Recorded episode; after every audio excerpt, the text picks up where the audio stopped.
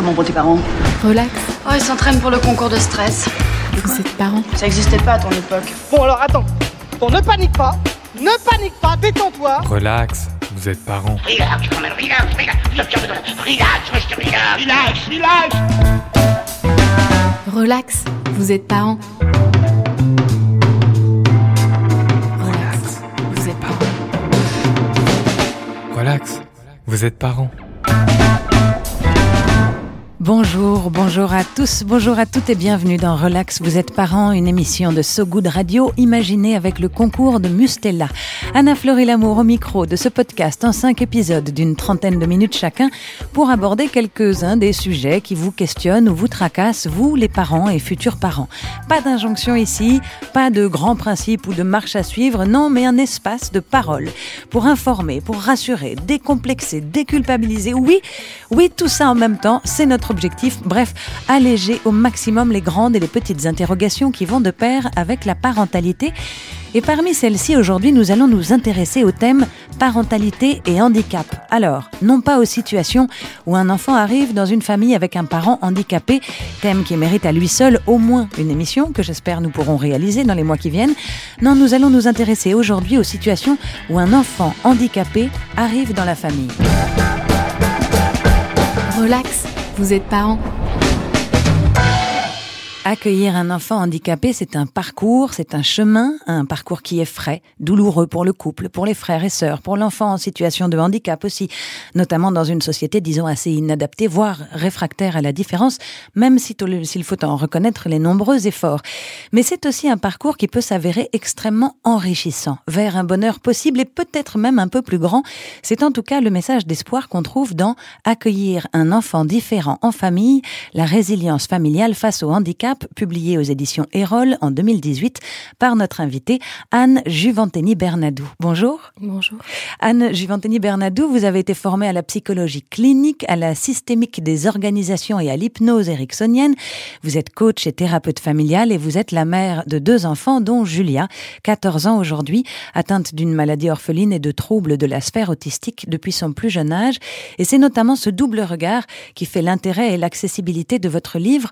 Vous y livrez des témoignages, le vôtre, ceux de votre famille, mais aussi ceux d'autres parents à différents stades de leur histoire familiale. On y trouve des clés de compréhension et d'acceptation, des, des conseils pratiques, quelques adresses et lectures qui aident, soulagent, orientent, accompagnent les familles confrontées au handicap d'un enfant. On va parler avec vous de ce parcours des combattants et des combattantes. Mais avant ça, et c'est la coutume dans cette émission, Anne Juventeni Bernadou, je me dois de vous interroger sur le titre même de cette émission. Relax, vous êtes parent. Est-ce que c'est possible relax et parent je crois que dans l'absolu, c'est quelque chose qui est difficile, c'est un exercice d'équilibriste. Alors évidemment, j'entendais le mot culpabilité euh, dans votre générique. Je crois que c'est le gros sujet, en tout cas pour les enfants qui ont, pour les parents qui ont un enfant porteur de handicap.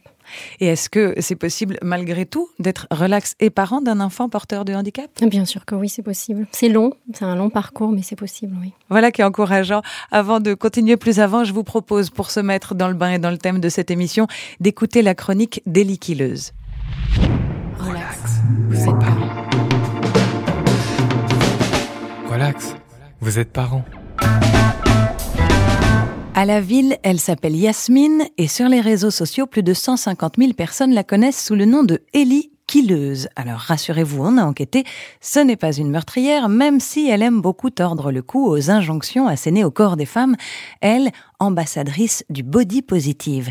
Dernièrement, son corps a naturellement été mis à l'épreuve puisqu'elle a donné naissance à un petit Yael, c'était il y a un an, ce qui a offert à Ellie Killeuse de nouvelles armes pour déculpabiliser ses semblables. Pour chaque épisode de Relax, vous êtes parent, Ellie Killeuse ouvre les hostilités par son témoignage tout en franchise et expérience personnelle.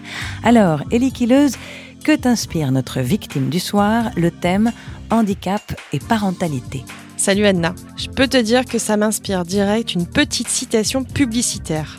Mais ça, c'était avant. Va falloir que tu développes un peu là quand même. T'inquiète, t'inquiète, je m'explique. Avant d'être la maman pas lavée, débordée, qui se nourrit de plats tout prêts et qui ne fait même pas les petits pots de son fils, j'ai été une femme enceinte, épanouie par la grossesse, vivant sa meilleure vie, insouciante, oui, pleine d'idées reçues aussi, encore épargnée par les hémorroïdes et bien ignorante de tout le langage bébé, candidose, RGO, tranché. Dans ma tête à ce moment-là, j'imaginais surtout comment j'allais dessiner ma maternité parfaite. Mon enfant n'aura que des jouets en bois. Mon enfant mangera du bio et du fait maison. Je le garderai jusqu'à son entrée à l'école. Beaucoup se les sont dites, ces phrases, ces principes. Ouais. Et comme beaucoup, hein, euh, tout ou partie de ces principes ont sauté. Une fois que mon accouchement est arrivé. Alors, c'est pas trop compliqué à assumer, mais il y a un questionnement euh, durant la grossesse que pas mal de futurs parents ont dû avoir et que j'ai trouvé euh, particulièrement difficile à assumer. Un questionnement qui te fait euh, oublier le jouet en bois, le bio, le fait maison et, et tous ces trucs-là.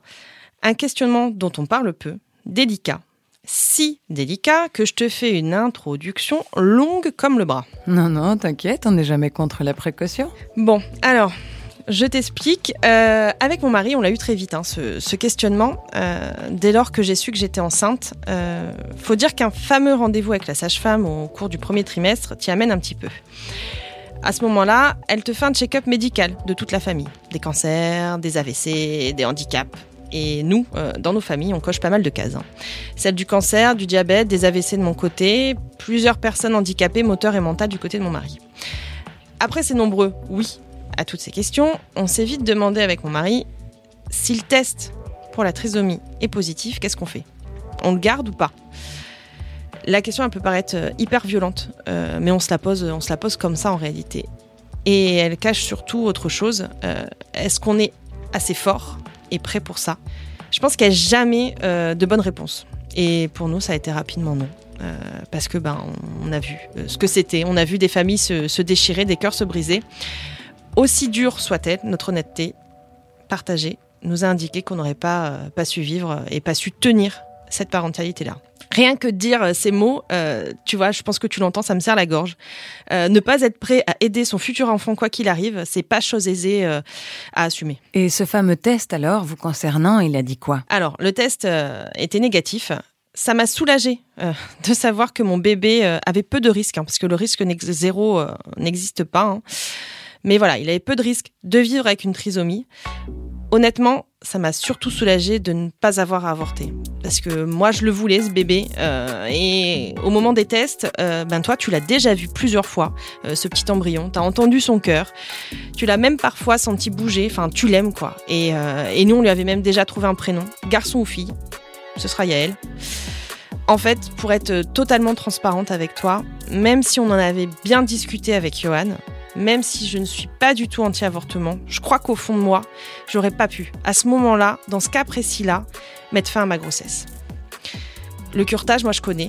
Euh, J'en ai vécu trois l'année précédente pour évacuer un œuf clair, une grossesse sans embryon. J'aurais pas pu passer une nouvelle fois sur le billard, sans y laisser plus que mon bébé, sans y laisser une partie de mon cœur, encore une fois. Alors oui, avant, j'avais des principes, mais ça, c'était avant. Depuis, j'ai eu un enfant. Relax, vous êtes parents. Avant, j'avais des principes, mais ça, c'était avant, depuis j'ai eu un enfant. Vous en dites quoi, Anne Gévanteni Bernadou? Bah, je pense que c'est criant de vérité. C'est vrai que dans sa chronique, elle dit qu'elle ne se serait pas forcément sentie la force d'être la mère d'un enfant handicapé, qu'en même temps, elle ne se serait pas for- forcément sentie la force d'avorter. Est-ce qu'il y a réellement des parents qui sont plus ou moins aptes? Est-ce que c'est pas une, une illusion qu'on se fait? Est-ce que c'est pas une force qu'on se découvre? Sur le terrain Oui, je crois qu'en fait, on n'est jamais prêt euh, à vivre cette expérience et en même temps, on a toujours les ressources pour la vivre, je pense, en tant que parent. C'est juste qu'on ne le sait pas. Quoi. Et puis que les ressources sont pas les mêmes pour tout le monde. C'est-à-dire C'est-à-dire que certains vont puiser des ressources dans leur intellect, en allant faire des recherches, euh, d'autres dans l'action, en se mobilisant, en créant des associations, d'autres simplement dans leur capacité à lâcher prise, à accepter la vie telle qu'elle est.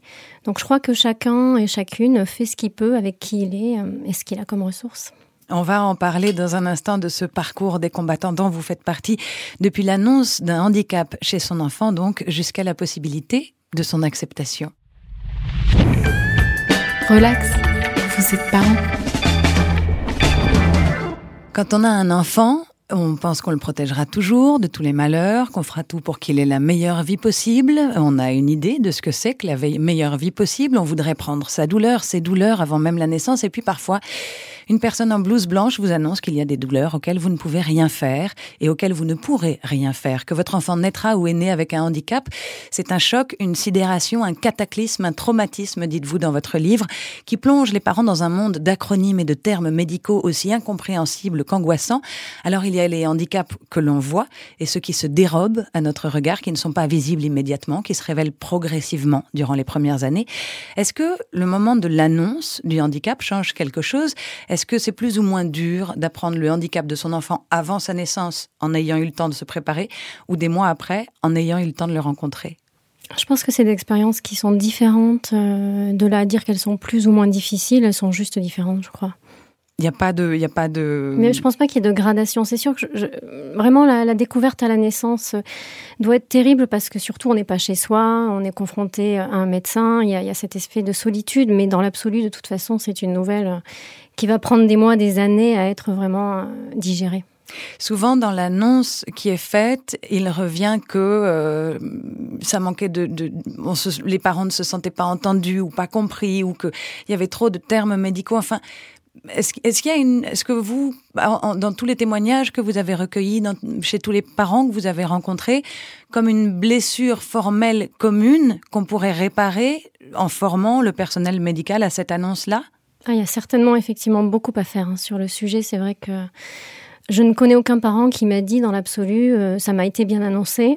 en même temps, je crois que c'est difficile d'avoir une, une, annonce réussie parce qu'on est quand même confronté euh, à des parents qui sont hébétés, euh, dont le premier réflexe, euh, malgré tout, est quand même le déni. Donc c'est une expérience euh, de toute façon difficile pour le parent, mais c'est vrai qu'on peut vraiment faire la différence, je pense, quand on est un professionnel, dans la manière qu'on a d'aborder le sujet. On a encore beaucoup de progrès à faire, en tout cas en France, ça c'est certain.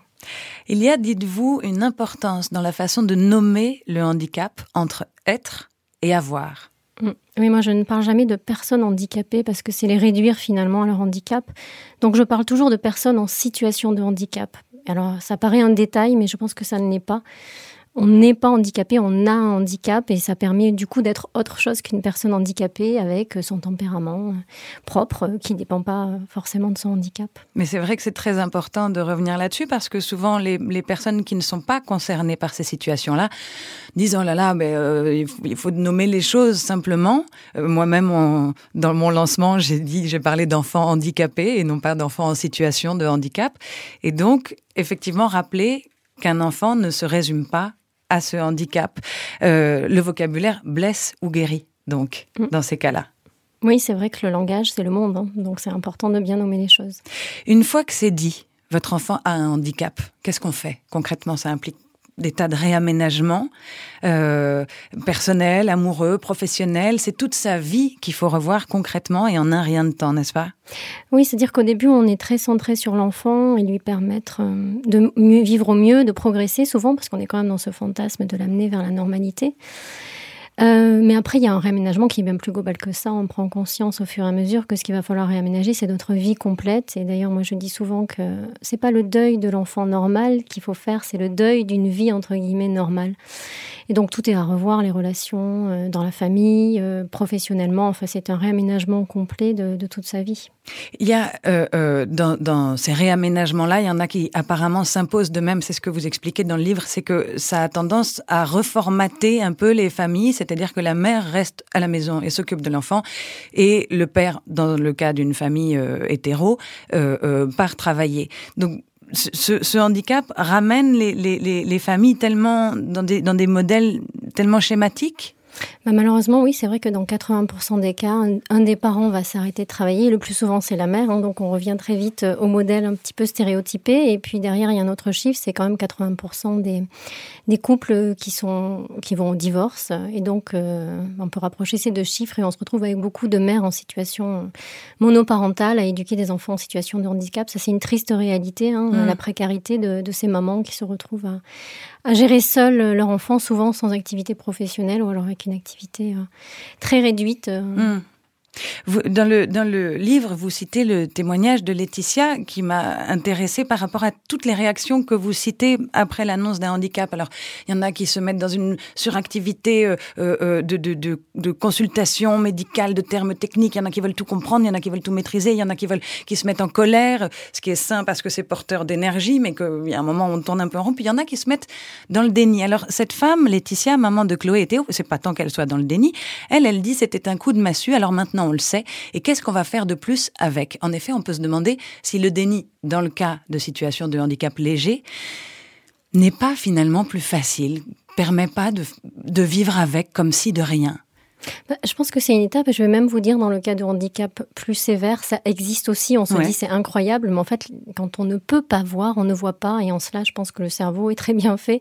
C'est que quelque part, c'est comme si euh, euh, il y avait une attente du moment où on sera davantage prêt. Et il faut dire que du coup, dans, dans le champ du handicap, c'est souvent des professionnels qui vont nous alerter. Malgré l'évidence qu'on a sous les yeux, on peut avoir du mal à accepter les choses et souvent c'est l'entrée en crèche ou l'entrée en maternelle qui va vraiment nous permettre de prendre conscience du fait que oui, il y a un handicap, il y a une différence. Puisque le handicap dans l'absolu, ça n'existe pas, on est handicapé entre guillemets si on par rapport à, une norme. Mmh. Donc on nous colle cette étiquette euh, de personne handicapée à partir du moment où on est en décalage par rapport à ce que la société considère comme étant la normalité. Donc là, on devient handicapé à ce moment-là. Et notre enfant, cette étiquette, elle lui arrive souvent à ce moment-là. Qu'est-ce qu'on lui dit à cet enfant qui est en situation de handicap? On lui dit qu'il a un handicap?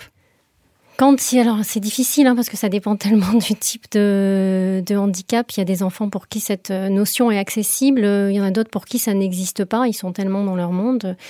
Euh, moi, j'avoue qu'à un moment donné, c'est ma fille a un handicap quand même assez sévère et, et je me suis presque réjouie du fait qu'elle ne prendrait jamais conscience du fait qu'elle mm. était en situation de handicap. C'est paradoxal quand on se dit ça. Si on m'avait dit ça euh, il y a 15 ans, je crois que je ne sais pas si j'aurais un... Je me serais pas effondrée, mais aujourd'hui, je me dis bah, finalement, elle est dans son monde et euh, il y est heureuse et je suis soulagée qu'elle ne soit pas consciente de ça. Euh, quand on vit cette situation-là, l'extérieur, l'entourage, la famille, les amis, c'est très important. Tout le monde reste pas toujours, tout le monde ne sait pas toujours comment réagir autour de ce genre de situation, mais il est possible, et notamment donc avec cet entourage, de euh, d'être résilient. Voilà, c'est ce, ce à quoi je veux venir. Vous citez Sénèque, vous, dans votre livre, euh, une très belle phrase La vie, ce n'est pas d'attendre que l'orage passe, c'est d'apprendre à danser sous la pluie. On parlera de la résilience dans la deuxième partie de cette émission, ce concept fétiche de Boris Cyrulnik. Mais d'abord, on écoute une, un titre que vous avez choisi de Grand Corps Malade. Euh, qui s'appelle Espoir adapté. Espoir adapté, Grand Corps Malade featuring Anakova. Bah ouais, c'est sûr, c'est la merde. C'est pas trop ça qui était prévu. Nos ambitions sont en berne et notre avenir en garde à vue. Et si c'est vrai que l'intelligence est la capacité d'adaptation, il va falloir la jouer rusée face à certaines situations. Avec une enclume sur le dos, les pieds liés et le vent de face, c'est déjà plus dur d'aimer la vie, de faire des sourires dans la glace. On a perdu la première manche, mais le même joueur rejoue. Le destin nous a giflé, on veut pas tendre l'autre joue. Alors va falloir inventer avec du courage plein les poches, trouver autre chose à raconter pour pas louper un deuxième coche. Il y avait sûrement plusieurs options et finalement on a opté pour accepter cette position, trouver un espoir adapté. Alors on va relever les yeux quand nos regrets prendront la fuite. On se fixera des objectifs à mobilité réduite. Là-bas au bout des couloirs, il y aura de la lumière à capter. On va tenter d'aller la voir avec un espoir adapté.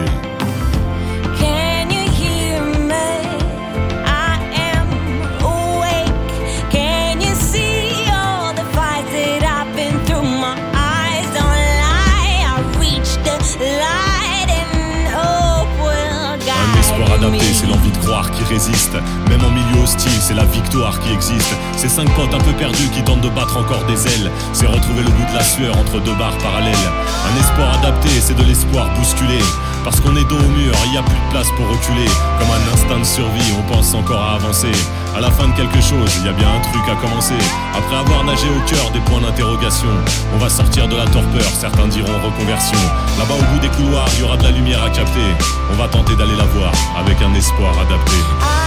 been trying to let it go, been trying to free my soul. But all the friends that I have lost, and all the scars that I have left, my body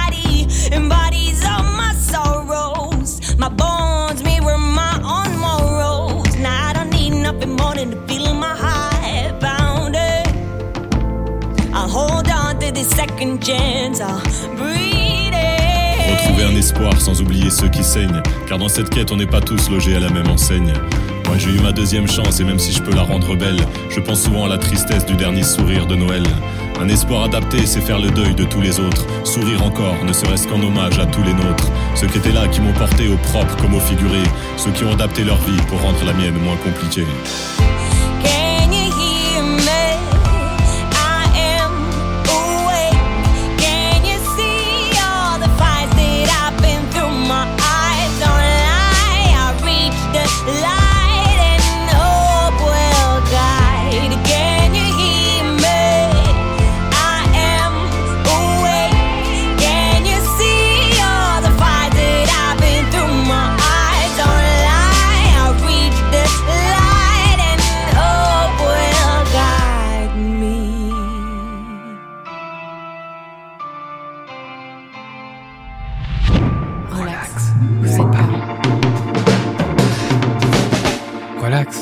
Vous êtes parents.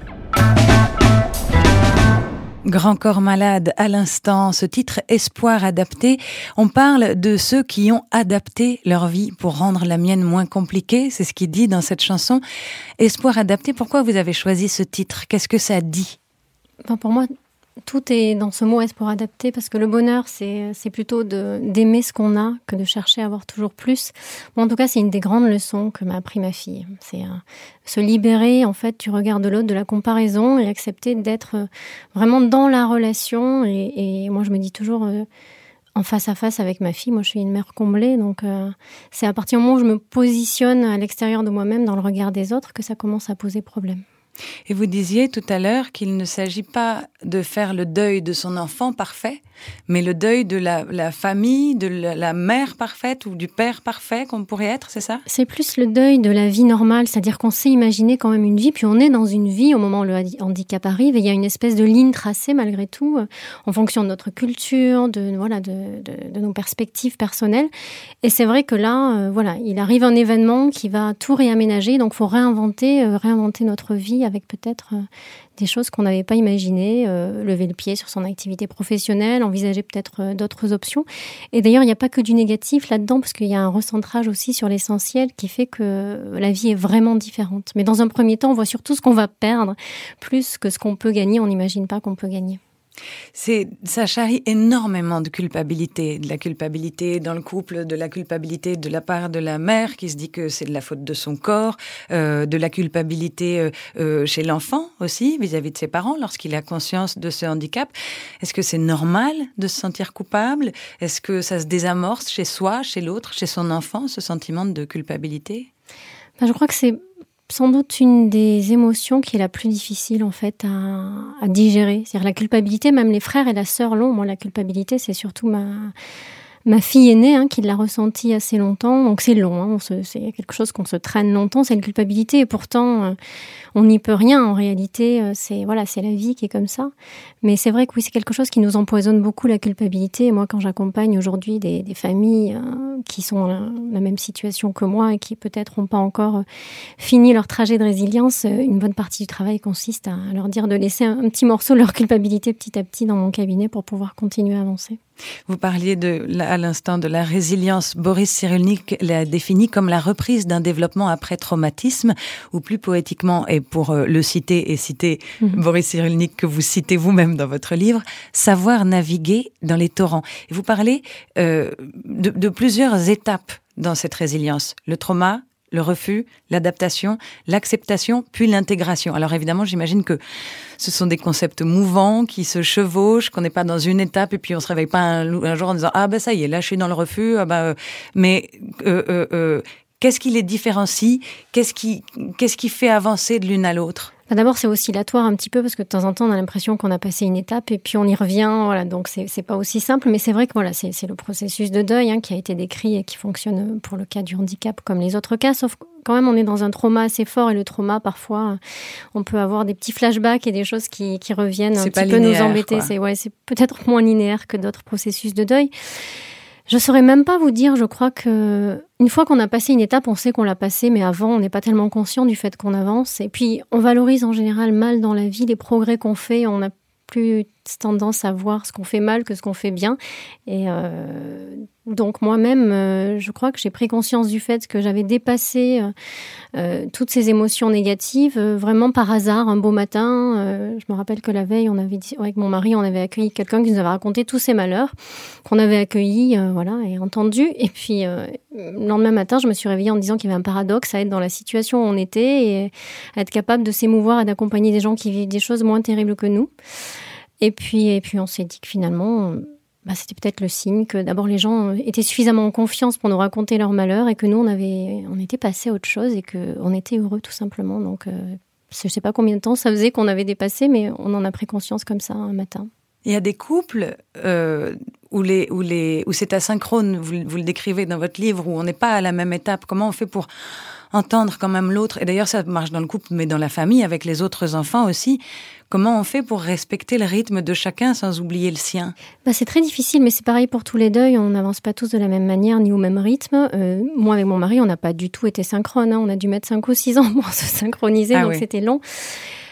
Moi, j'ai été aidée en fait hein, par des personnes qui m'ont dit qu'il fallait que j'accepte que chacun était à son rythme. Et puis moi, j'étais très protégée par le rythme de mon époux, euh, qui lui est quelqu'un qui, euh, qui sait vivre dans le présent et qui dramatise peu les choses, euh, voire même les dédramatise parfois un peu trop. Alors que moi, je suis plus dans l'anticipation anxieuse. Et longtemps, j'ai vu qu'on était désynchronisés, mais c'était avec bonheur parce que je pouvais me, il me ressourçait quoi. Lui et puis ma, ma fille aussi. Et euh, voilà, donc petit à petit, ça s'est fait. Mais c'est vrai que c'est, voilà, ça c'est une leçon importante, c'est accepter que chacun va à son rythme, ne pas juger l'autre. Et je crois que malheureusement, c'est ce qui fait qu'il y a beaucoup de couples et de familles qui explosent. Euh, on n'accepte pas que l'autre est différent de nous et que ça va pas prendre ni les mêmes chemins ni le même temps. Et euh, peut-être que dans les couples et les familles pour qui ça se passe le mieux, il y a cette capacité d'accepter aussi cette solitude et, et qu'on va se retrouver à un moment donné, mais on ne sait pas quand. Hmm. Je me souviens d'une personne qui, après un traumatisme personnel et des mois, voire des années de profond chagrin, s'était surprise un matin à siffler dans la rue. Voilà. Alors euh, c'est ça que c'est ça que ça fait la résilience et notamment la résilience en famille avec un enfant en situation de handicap. Tout d'un coup, on siffle dans la rue. Oui, c'est ça. C'est un moment de bonheur qui vous étreint et vous vous dites ah mais euh... et puis voilà et qui se répète et un jour on se dit bah ça y est c'est c'est un peu comme euh, qu'on a un gros mal de tête et puis d'un coup, euh, ça va mieux et on apprécie toute cette légèreté que peut-être on percevait pas avant. Mais c'est pas si simple aussi de s'autoriser à être à nouveau heureux parce qu'il y a quelque chose d'un peu injuste. Est-ce que j'ai le droit d'être heureux avec un enfant en situation de handicap? Qu'on imagine malheureux, même si c'est pas forcément le cas. Ben, je crois que c'est là en fait euh, qu'il faut sortir de cette idée-là. Enfin, je pense pas que les enfants euh, porteurs de handicap soient si malheureux que ça. En réalité, c'est nos référentiels hein, qui les mettent dans cette situation. Euh, moi, ma fille, je sais qu'elle est heureuse. Il y a des moments où elle est pas heureuse, et, mais elle l'exprime. Je crois qu'il faut sortir vraiment de ça pour pour sortir aussi de de ce trauma en fait. Non, les enfants qui sont porteurs de handicap, quel que soit leur handicap, ne sont pas profondément euh, malheureux, ils sont dans leur propre référentiel. Donc il y a des moments, sans doute comme nous, mais où ils sont plus ou moins heureux, mais euh, on peut pas leur coller une étiquette mmh. malheureux parce qu'ils sont différents. Et puis pour reprendre euh, ce qu'on disait tout à l'heure euh, sur la différence entre être et avoir, euh, mais ça marche aussi pour les parents en fait. Un parent d'un enfant en situation de handicap n'est pas défini, donc il s'agit de retrouver sa propre individualité à ce moment-là. C'est un long parcours, mais c'est possible. Oui, c'est possible et c'est valable pour les frères et sœurs aussi. Hein, je sais que nous, on communique pas forcément sur le fait qu'on a un enfant qui est porteur de mm. handicap. Et ça vient dans la conversation un jour parce que pour nous, c'est un élément parmi d'autres. Et je me rappelle une anecdote de ma fille aînée qui me disait qu'un jour, euh, ses, ses, amis parlaient de ses frères et sœurs en disant oui, ils sont comme ci, ils sont comme ça. Et puis elle raconte euh, ce que lui a fait Julia, je sais plus ce que c'était. Et puis ses copines disent ah, quand même, elle est dure ta petite sœur. Elle dit ah mais non, c'est normal, elle a un handicap. Et elle me dit on était en train de marcher dans la rue. En fait, je me suis retrouvée toute seule. restée scotché en arrière. Ah bon, elle a un handicap Et euh, elle leur a dit, mais il n'y a pas de problème, hein, tout va bien. C'est quand la différence devient la normalité. Eh oui, oui, oui, tout à fait. Et vous ça. dites que ce bonheur qu'on retrouve, euh, après, après tout ce parcours, est peut-être encore plus grand. Oui, c'est en fait c'est un, un, peu comme si on ouvrait les yeux sur un monde qui est plus beau et plus grand.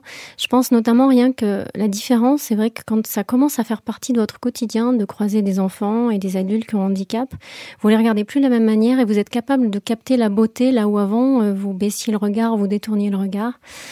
Et puis il y a cette espèce de, rapport à l'essentiel qui devient différent. Euh, on, prend chaque instant en fait de bonheur et on le goûte intensément. Je c'est ça qu'apporte aussi le handicap.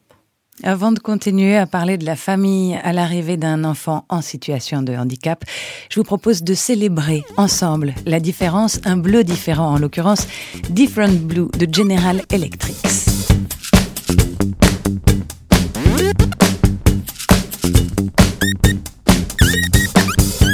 There's an ocean, white and blue. I'm just a drop, sucked up by the heat, heat of the sun. generated by you. And I'm tinted with your blue, tinted with this blue, different blue.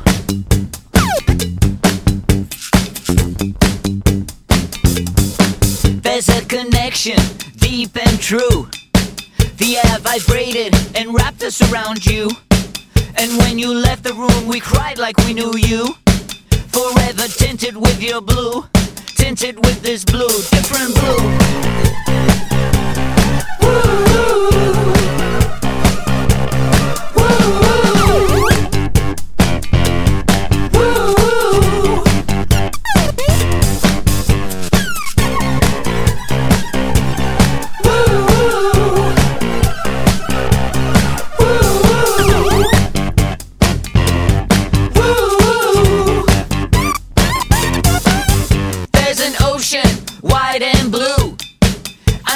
Drop sucked up by the heat, heat of the sun, generated by you. And I'm tinted with your blue, tinted with this blue, different blue.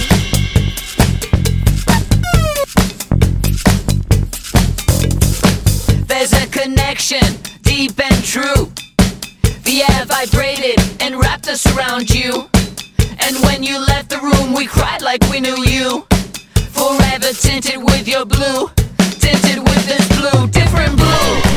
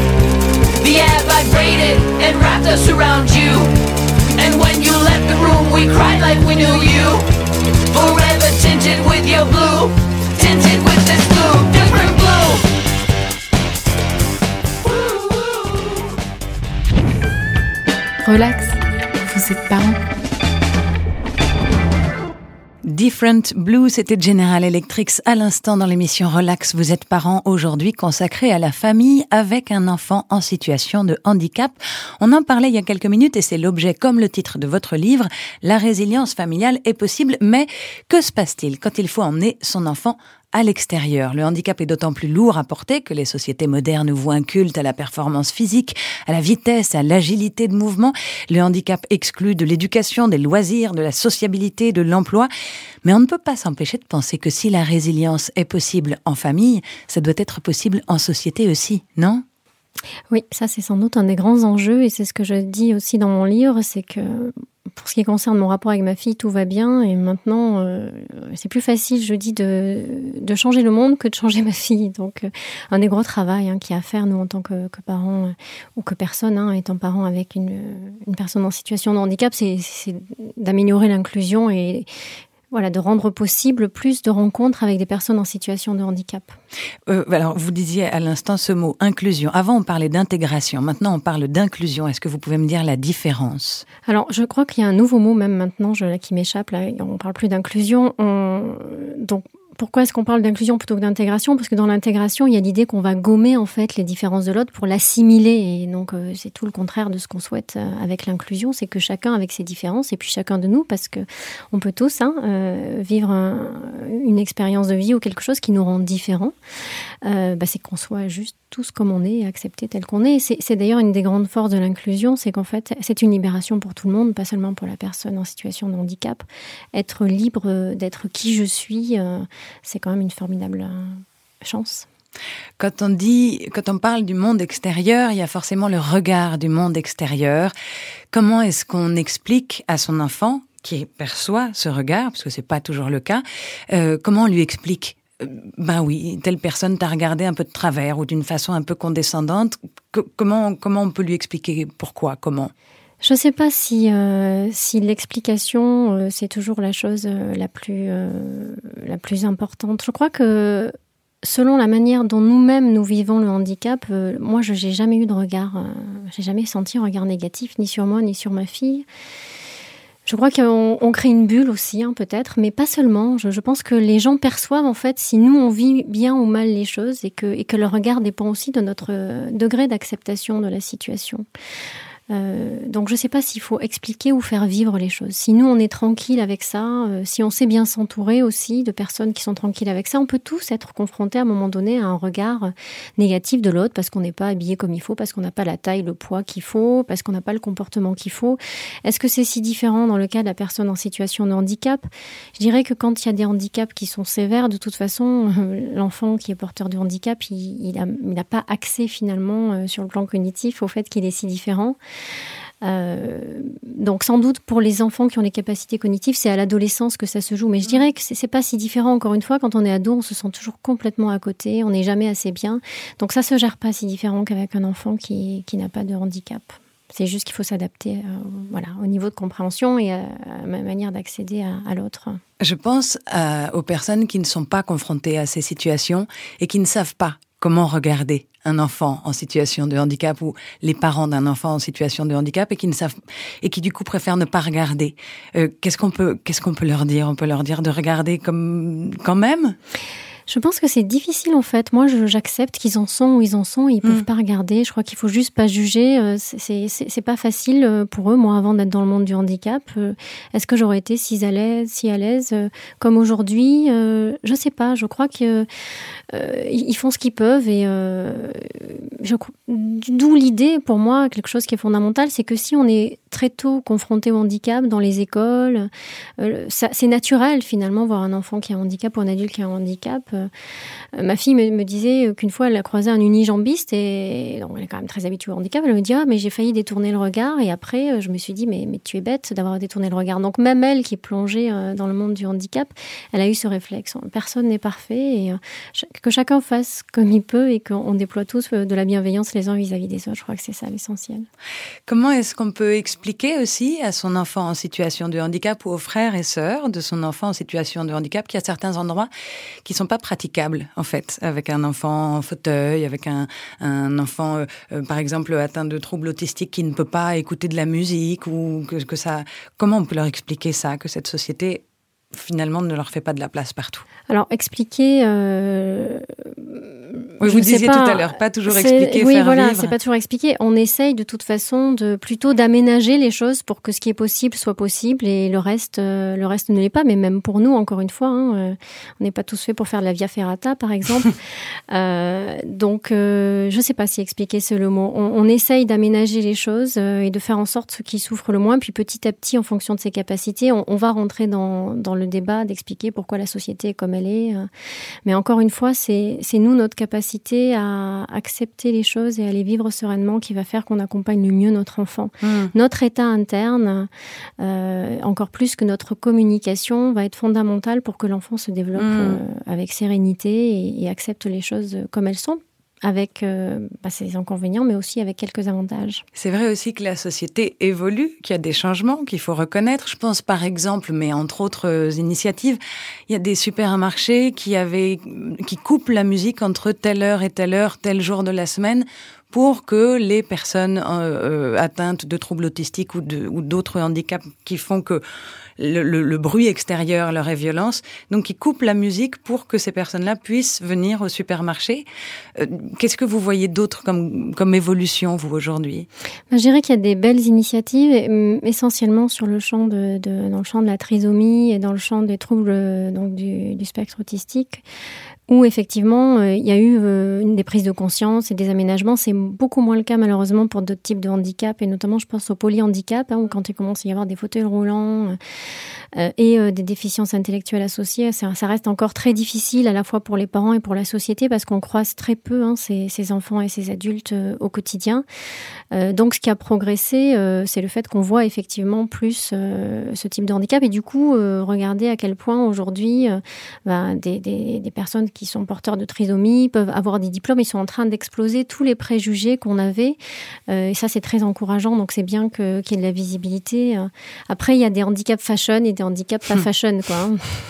c'est comment chez nos voisins européens Est-ce qu'il y aurait un modèle à copier, à rêver? Je pense que, comme pour beaucoup de sujets euh, en Europe du Nord et un petit peu au Canada, il y a une plus grande capacité à accepter et à vivre avec la différence.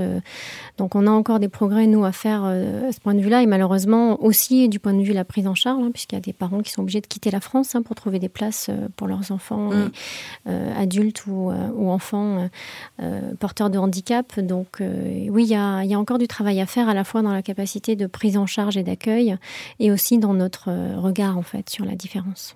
Ben, j'espère que, que ça va avancer vite. Travaillons-y tous ensemble. Merci euh, d'être venu, en tout cas, nous parler euh, ben, de votre expérience et de votre livre, Anne Juventini Bernadou.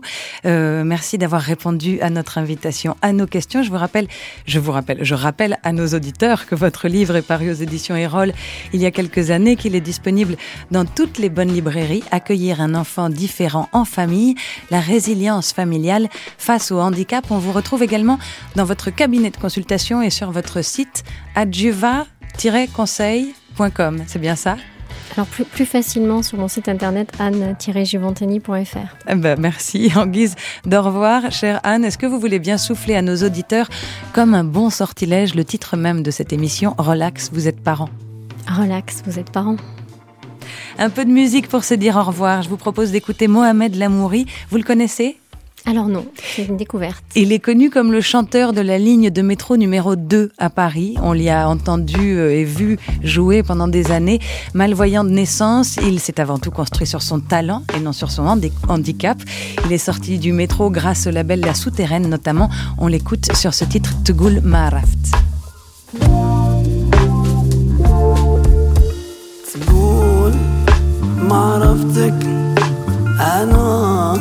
ما عرفتيني. قدك المحبة صاي ما تستفياش زوج خطوات بينك وبيني كلي حتى حاجة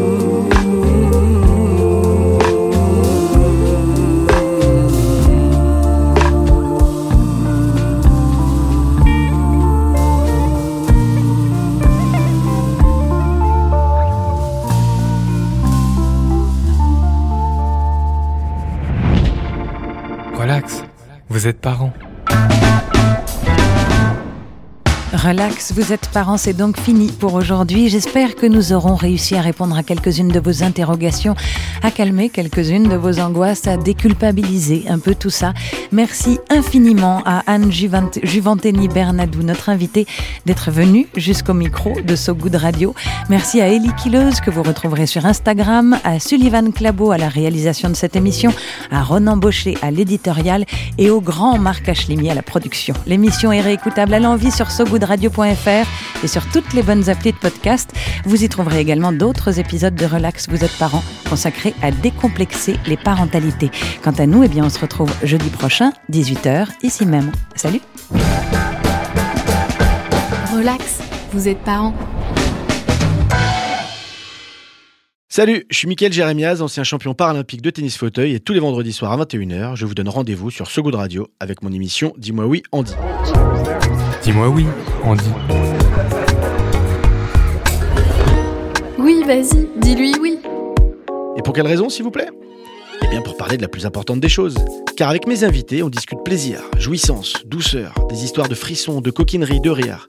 Bref, on digresse sur le sexe. Mais pas de n'importe quelle manière. Sur Dis-moi oui, on dit, on en parle en essayant d'oublier personne, mais vraiment personne. Jeune, vieux, moche, beau ou belle, homme, femme ou aucun des deux. Avec deux bras, deux jambes, parfois moins, parfois pas du tout. Et on en parle surtout avec gaieté, respect, sans tabou, ni fausse bienveillance. Retrouvez Dis-moi oui, on dit en podcast sur toutes les plateformes d'écoute.